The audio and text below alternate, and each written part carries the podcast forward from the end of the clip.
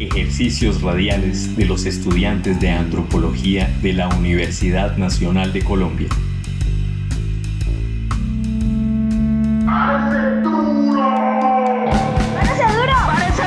Parece duro. Parece duro. Yo le pues no hay, hay que pararse duro, pararse duro y pararse duro, papá.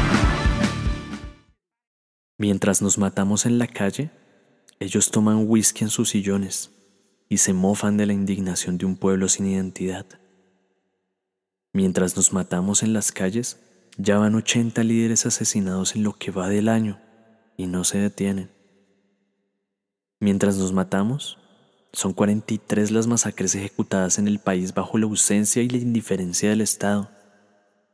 Ellos son descarados. Este nunca fue su país. Mientras nos matamos, la pobreza extrema subió a 7.47 millones de personas sin qué comer.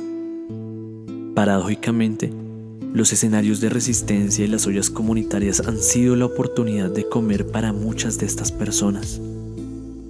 Mientras nos matamos los medios nos ignoran, dedicados al circo, invisibilizando la crisis social, desconociendo el problema estructural de instituciones como la Policía Nacional. Mientras nos matamos, desaparece el Estado. Amanece y despedimos la esperanza con una cabeza, un brazo, con un cuerpo, con sangre en los ríos, en las plazas, en las puertas de las casas y en las banquetas. Mientras nos matamos y reproducimos la violencia que nos precede históricamente, olvidamos el valor de la vida, el valor de la identidad colectiva, olvidamos el oriente de nuestra lucha, olvidamos que somos hermanos. Pero la culpa no es nuestra. Nacimos en tierras de nadie sin pertenecer a ningún lugar. Nacimos bajo el desprecio del padre y la sumisión de la madre.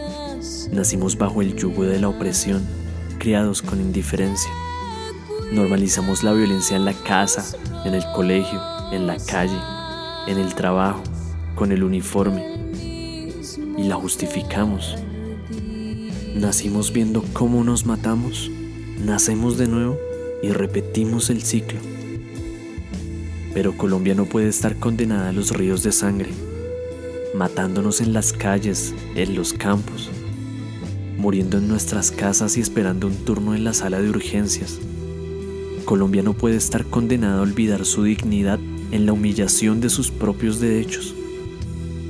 Por eso, mientras nos matan, luchamos con la palabra.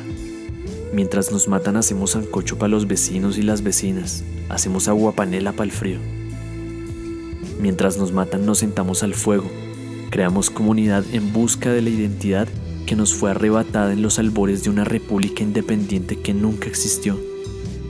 Mientras nos matan, la colonia se desmorona y con ella se desmoronan sus símbolos y sus próceres.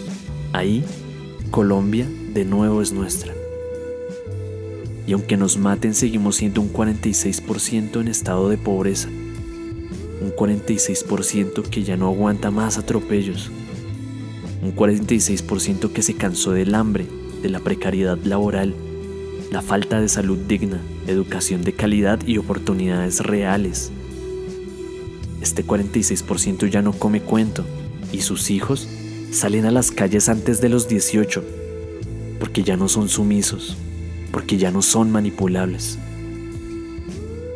Desde aquí, llamamos a la lucha social con respeto por la vida y la dignidad de todos y todas. Nada justifica la sangre, nada. Nada justifica a los desaparecidos. Nada justifica a los descuartizados. Exigimos que el gobierno no sea indolente y que detenga las masacres. La lucha continúa desde las calles, pero también desde las casas desde las acciones individuales. La violencia no puede seguir siendo normalizada, mucho menos puede seguir siendo aplaudida. Difunda nuestro contenido y recuerde, parece duro. Madre, no llegaría la hora de la cena. Aparecí en un lugar que no era hogar. Me duele estar tan lejos. Oigo, me están llamando.